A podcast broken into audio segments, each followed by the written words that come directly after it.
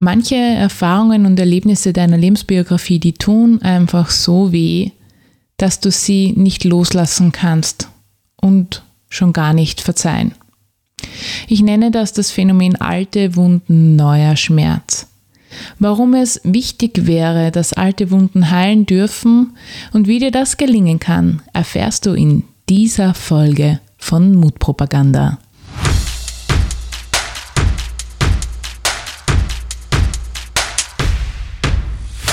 Herzlich willkommen bei Mutpropaganda, deinem Level Up Podcast mit mir, Leslie Jäger, um dich größer zu denken, mutig Neues zu wagen und dein Leben aktiv anzupacken.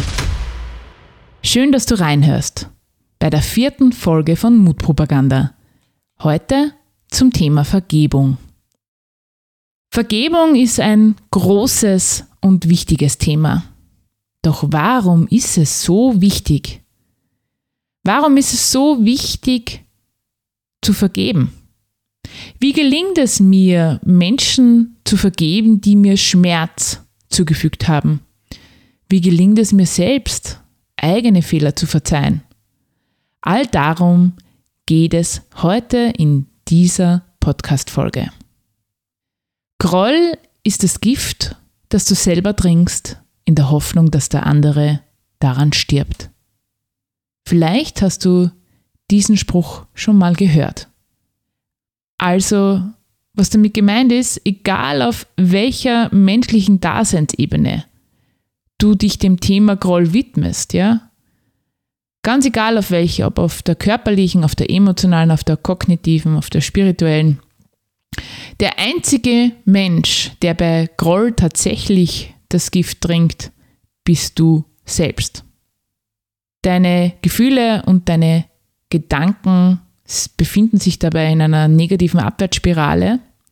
Und wenn man sich auf körperlicher Ebene anschaut, so weiß man, dass psychosomatisch Groll und Wut in der Leber sitzt.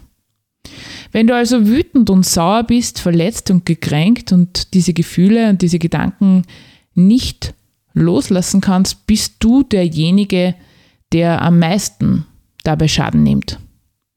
Und eine Zeit lang, wenn du gerade wütend und grollig bist, ja, und äh, deinem Gegenüber zum Spüren gibst, dass du ihm, ihr das noch nicht verziehen hast, dann kann er oder sie das vielleicht auch noch mittragen, dieses Gefühl, weil er sich schuldig fühlt oder sie sich schuldig fühlt.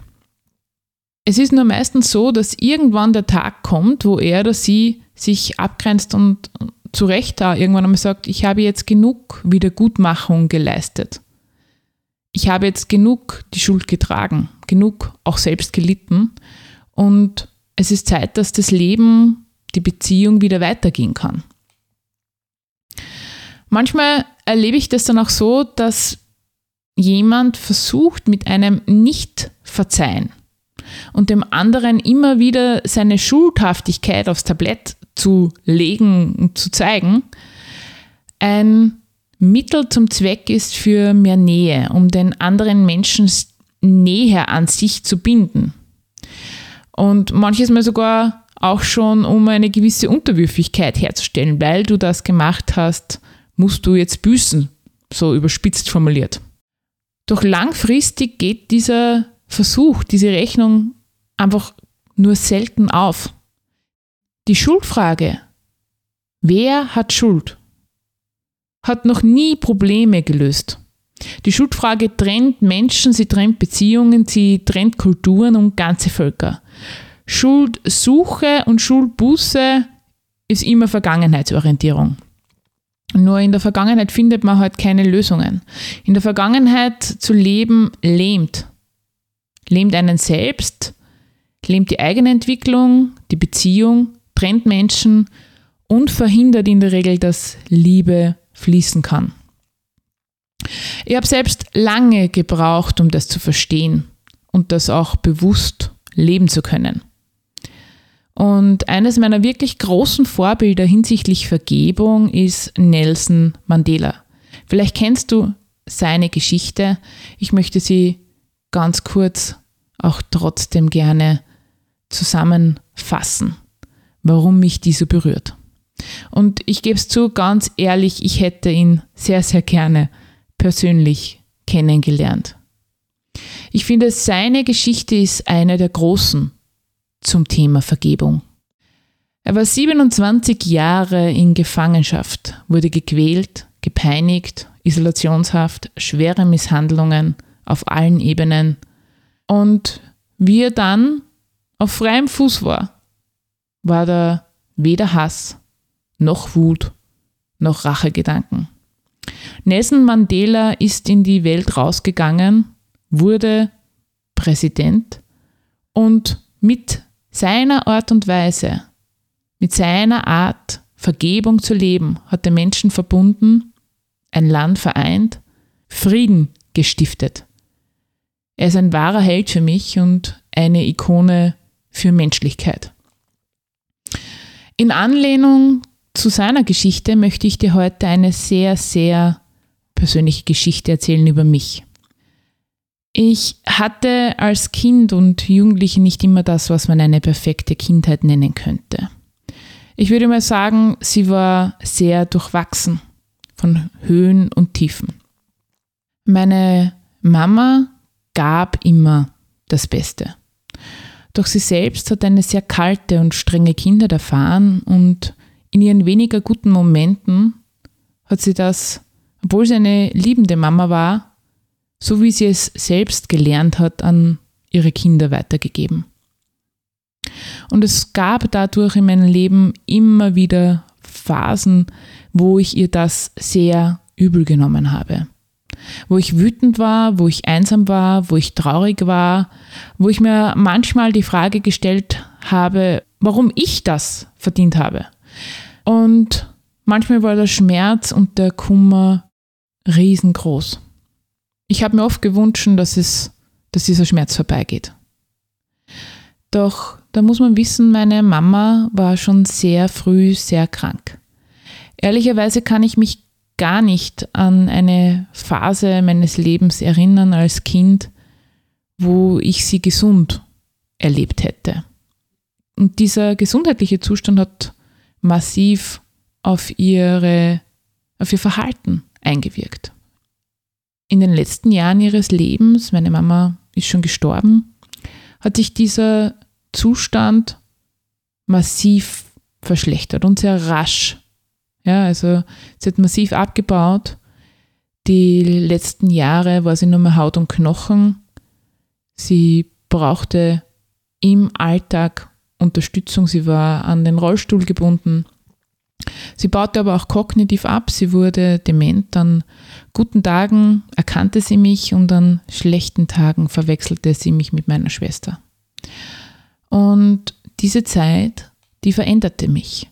Denn umso älter sie wurde, desto häufiger erzählte sie von ihrer Kindheit und von ihrem Leben. Dinge, die ich davor noch nicht gewusst hatte. Und ich lernte zu verstehen. Ich lernte zu verstehen, dass auch sie geformt worden war durch ihr Leben. Dass sie Schuhe anhatte, die mir viel zu groß waren. Ich begann zu fühlen.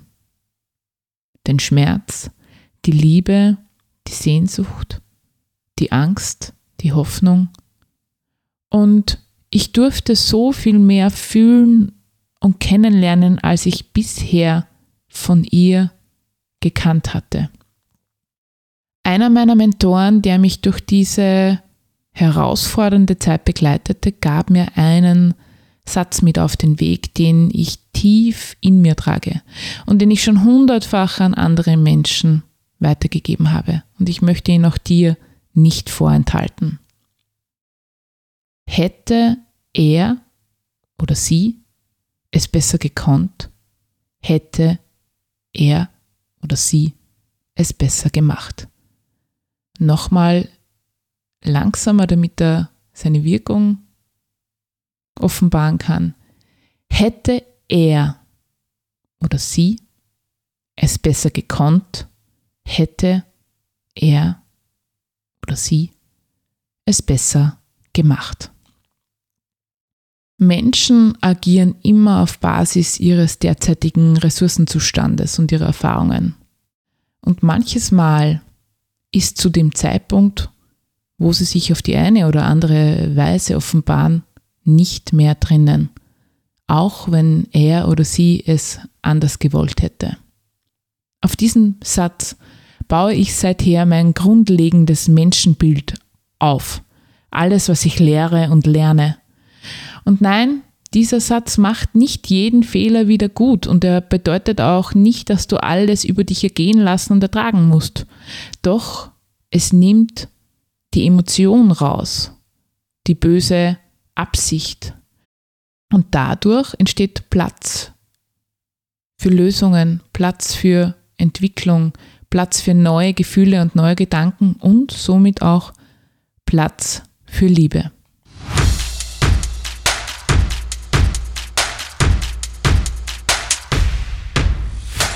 Weihnachten steht vor der Tür und vielleicht geht es dir ja wie mir. Es ist gar nicht immer so einfach, das passende Geschenk für die Lieblingsmenschen zu finden.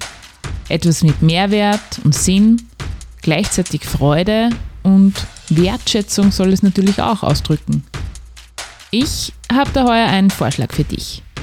Wie wäre es denn, Stärke zu schenken? Wie wäre es denn, Mut zu schenken oder Hoffnung? Das alles kannst du mit meinem Online-Resilienzkurs aus der Krise in die Kraft. Damit die dunklen Wolken vorüberziehen können, damit Leichtigkeit, Lebensfreude und Lebenslust Einzug halten können, damit aus Krisen Chancen werden und aus Schmerz Stärke. Und hierfür habe ich heuer eine ganz besondere Weihnachtsaktion geplant. Mit dem Rabattcode Mutmacher, Achtung bei der Schreibweise, alles groß und zusammengeschrieben, kostet dich der Kurs bis Weihnachten nur 180 Euro. Und zusätzlich spende ich pro verkauften Kurs 20 Euro an die Stiftung Kindertraum. Damit wir gemeinsam Kindern, die schwer krank sind und die es nicht leicht im Leben haben, Freude, Mut und Hoffnung schenken können. Den Link zum Kurs findest du in den Show Notes. Am 4.11.2012, das Ganze ist jetzt zehn Jahre her, kam ich wie gewohnt ins Spital, um meine Mama zu besuchen. Die letzten Wochen war sie durchgängig im Spital und jeden Tag besuchte ich sie kurz, eine halbe Stunde. Sie war oft auch sehr erschöpft. Und auch an diesem Tag war es so. Ich betrat ihr Krankenzimmer und ich kam zum Bett und sie schlief. Sie schlief tief und fest und ich setzte mich zu ihr ans Bett und betrachtete sie eine Weile und ich war so ein bisschen hin und her gerissen. Ich war hin und her gerissen, soll ich sie aufwecken und möglicherweise ist es schlecht für sie, wenn sie gerade gut schlafen kann, oder wecke ich sie auf, damit sie weiß, dass sie da ist. Ich habe einige Minuten überlegt und habe mich dann tatsächlich dafür entschieden, sie aufzuwecken. Ich habe sie gestreichelt über die Wange und habe zu ihr gesagt, Mama, ich bin da. Ich möchte, dass du weißt, dass du da bist. Ich werde nachher wieder gehen und ich komme morgen wieder und ich habe dich lieb. Und sie schaut mich an, ganz schlaftrunken, schaut mich an, lächelt mich an und sagt, ich habe dich lieb mein Goldschatz. Ich verabschiedete mich von ihr, nicht wissend, dass das wohl die letzten Worte gewesen sind, die meine Mama zu mir sagen wird. Denn in der Nacht hatte sie gesundheitliche starke Komplikationen, die sie nicht überlebte. Sie verstarb am Abend des 5. Novembers. Doch was bleibt? Das Einzige, was bleibt im Herzen, ist ihr Satz. Ich hab dich lieb, mein Goldschatz. Und das ist genau das, was am Ende des Tages zählt. Wenn ich an sie denke, auch jetzt zehn Jahre später, sehe ich sehr wohl all die Dinge, die nicht gut gelaufen sind. Und ich versuche natürlich auch in meiner Beziehung zu meinem Sohn manche Dinge anders zu machen. Doch das Gefühl, was ich zu meiner Mama habe, ist Liebe, Da ist kein Zorn, keine Wut, kein Hass. Wenn ich bei ihrem Grab stehe, dann danke ich ihr, dass sie meine Mama war und dass sie alles gegeben hat, was sie geben konnte und dass das, was sie gegeben hat, genug war. Denn es ist gut weitergegangen. Und somit ist es auch nie zu spät für eine glückliche Kindheit. Wenn du auch zu den Menschen gehörst, die gerne alte Geschichten hervorholen, dann lade ich dich echt ein, einen Punkt unter der Sache zu machen. Denn dein Seelenfrieden, dein Wohlbefinden hängt davon ab. Von der Beziehungsqualität zu den Menschen, die es betrifft, ganz zu schweigen. Solange du Groll und Schuldgefühle hegst und pflegst, stehst du deinem eigenen persönlichen Frieden im Weg. Vergebung macht frei. Sie macht dich frei, nicht den anderen. Vergebung macht dich frei. Doch wie ist es nun, wenn du selbst einen Fehler gemacht hast und du nicht aufhören kannst, dir Vorwürfe zu machen? Der Alex hat mir dazu eine Frage gestellt cool, dass es die Möglichkeit gibt, mit deinem Podcast auch direkt zu interagieren. Das finde ich was ganz Spezielles. Danke für die Möglichkeit. Es gibt nämlich tatsächlich was, was mich schon sehr lange beschäftigt. Und zwar, wie schaffe ich es, dass ich mich selbst vergeben kann in Situationen, wo man vielleicht eher andere schon längstens vergeben haben. Also da gab es in der Vergangenheit eine spezielle Situation, wo ich einen ordentlichen Bock geschossen habe und die Person, die einen wird, hat eh schon längstens gesagt, schon drüber, es ist in Ordnung, aber für mich selbst ist es immer noch nicht hinter mir. Vielleicht hast du da irgendwelche Tipps für mich. Vielen Dank. Alles Gute. Ich halte es mit den eigenen Fehlern und den Schuldgefühlen ähnlich wie bei den Fehlern und den Schuldgefühlen meiner Mitmenschen. Hätte ich es besser gekonnt, hätte ich es besser gemacht. Doch es war jetzt gerade nicht mehr drinnen. Es war ein Zeitfenster und dieses Zeitfenster ist vorbei. Es ist geschlossen, doch das nächste Zeitfenster kommt, wo ich mir und meiner Umwelt beweisen kann, dass ich es besser machen werde, weil ich daraus gelernt habe. Und darum geht es eigentlich im Leben, Fehler zu machen, um daraus zu lernen. Wir Menschen sind ein menschliches Werden, ein Human Becoming. Wir sind in permanenter Entwicklung auf allen Ebenen, von der Wiege bis zu Bahre, ein ganzes Leben lang. Und dazu gehören Fehler. Fehler unterstützen unsere Entwicklung, unseren Fortschritt, unser Higher Self. Und nobody is perfect. Ich sage dazu immer, wer sonst keine Fehler macht, macht vermutlich sonst auch nicht so viel.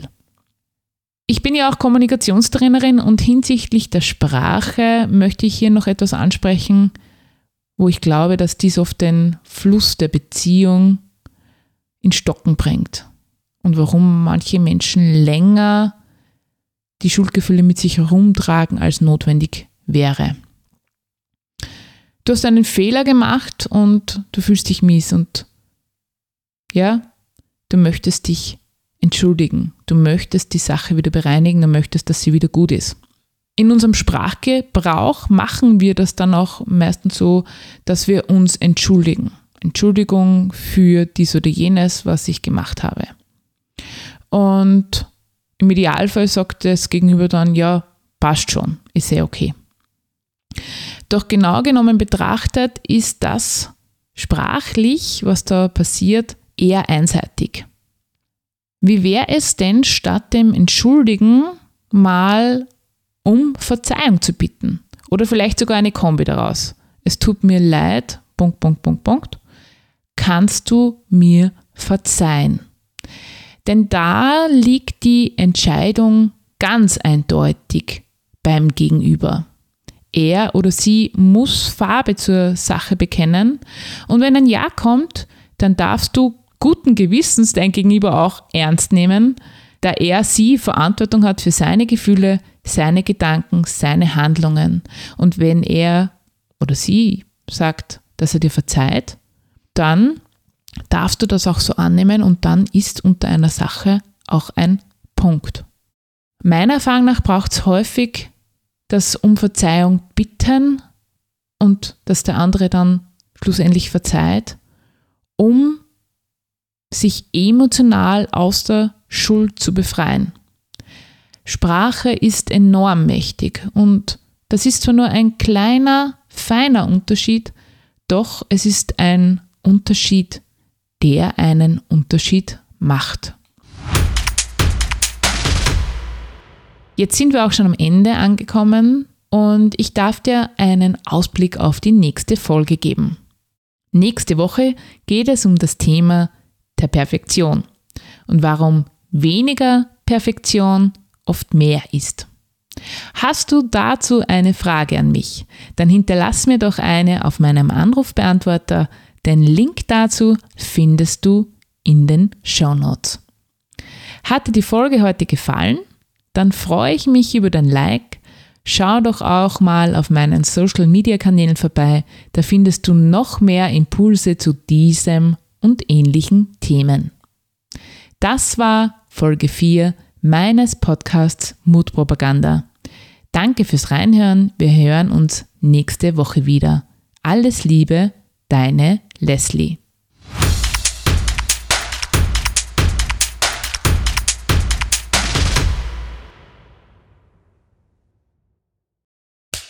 Cut. Und wer hat's produziert? Das Pod. Deine Podcast-Agentur.